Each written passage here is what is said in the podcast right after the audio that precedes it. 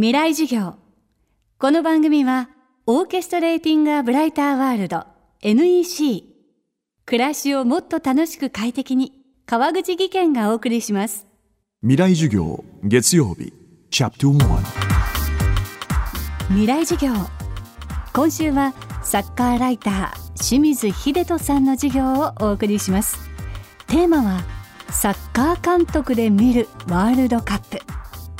開幕が迫る 2018FIFA ワールドカップ。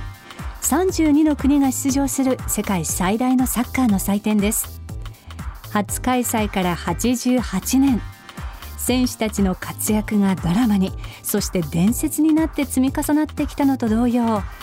チームのスタイル伝統を作り上げてきたのが32人の監督たちです。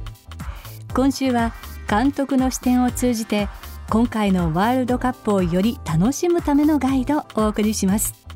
初日の今日は6大会連続6回目の出場を果たした私たち日本から。今年4月日本代表を監督解任という衝撃が襲いました。未来授業1時間目のテーマは解任は正しかったのか。解任に関して、まあ、ハリロジッチさんに対する評価はそれぞれあったとしてもこの2か月前という時期の解任に関しては完全に間違いだったと、まあ、避けるべきシナリオだったということは間違いなく言えると思いますね。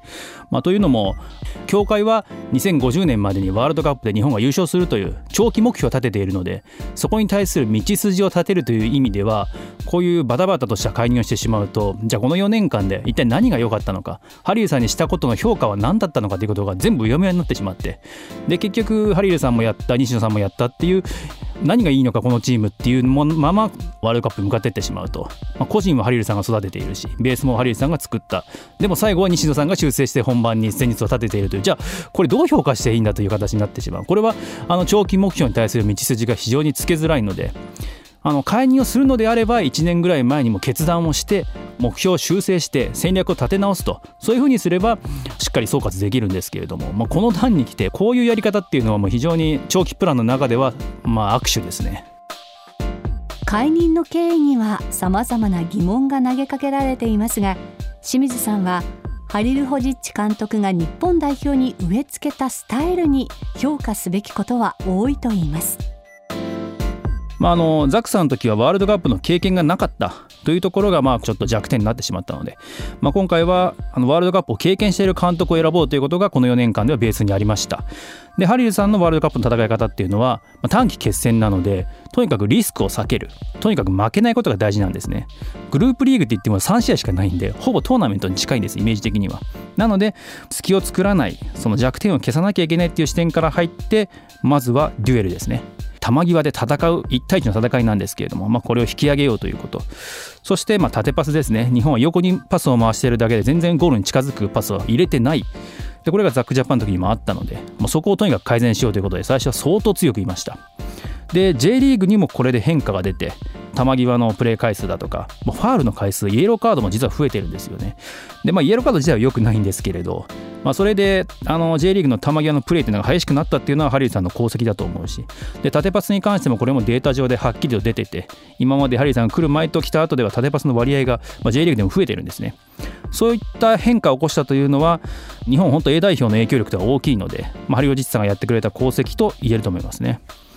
もう一つは世代交代。ですね。まあ、あの分かりやすい公平な基準で、まあ、体脂肪率とかクラブで出てない選手は起用しないっていうこともあの言ってきたんですけれども、まあ、それによって新しい選手をどんどん発掘したと。でザクさんやアギーレさんの時とは違って、まあ、個性の強い選手も恐れず呼んでいたので公平な基準なので今まで出ていた選手もそのふるいにかけて遠慮なく外すと若い選手もどんどん呼んでいくということを、まあ、彼はやってザクさん時代アギーレさん時代に全然できなかった世代交代を、まあ、ハリルさんがもう断行できたということ、まあ、これは非常に大きな功績だと思いますね。まあ、ハリーさんのそのやり方っていうのは公平なんですけどちょっと強権的にもあるんですよね。イメージ的にはあの外資系企業のボスに近くてボスが言ったことは絶対それは部下は必ず聞くものだと。聞かなかったらクビっていうこれ分かりやすい文化なんですね。でそういう文化を一切日本に対して忖度しないままハリオジさんは持ち込んできたんですね。でも日本のやり方とか文化っていうのはそうじゃなくてまあ、そういった意味で味方がどんどん減ってしまったと、まあ、非常に強いんですよね言い方が。70や80の事実を100として言う人なんですよ。強くてすごく響くんです。だからそれでめちゃくちゃ変わる選手もいるんですけど誤解もされるんですね。その微妙なニュアンスを完璧に理解したのは、まあ、同じフランス語を話す川島だったと思いますしで他にも原口選手とか宇佐美選手とか酒井豪徳選手とか吉田選手、まあ、いろんな選手に響いてるんですけど響かなかった選手も出てくると。その70や80の20の方を見ちゃう人には響かないわけですね。そういう強い言葉というのを補完してくれるというかサポートしてくれる味方上司部下そういうものに、まあ、ちょっと恵まれなかったというか、まあ、ハリーさん自身もそこをうまくあの作っていけなかったなというのが、まあ、あの足りなかった部分ですね。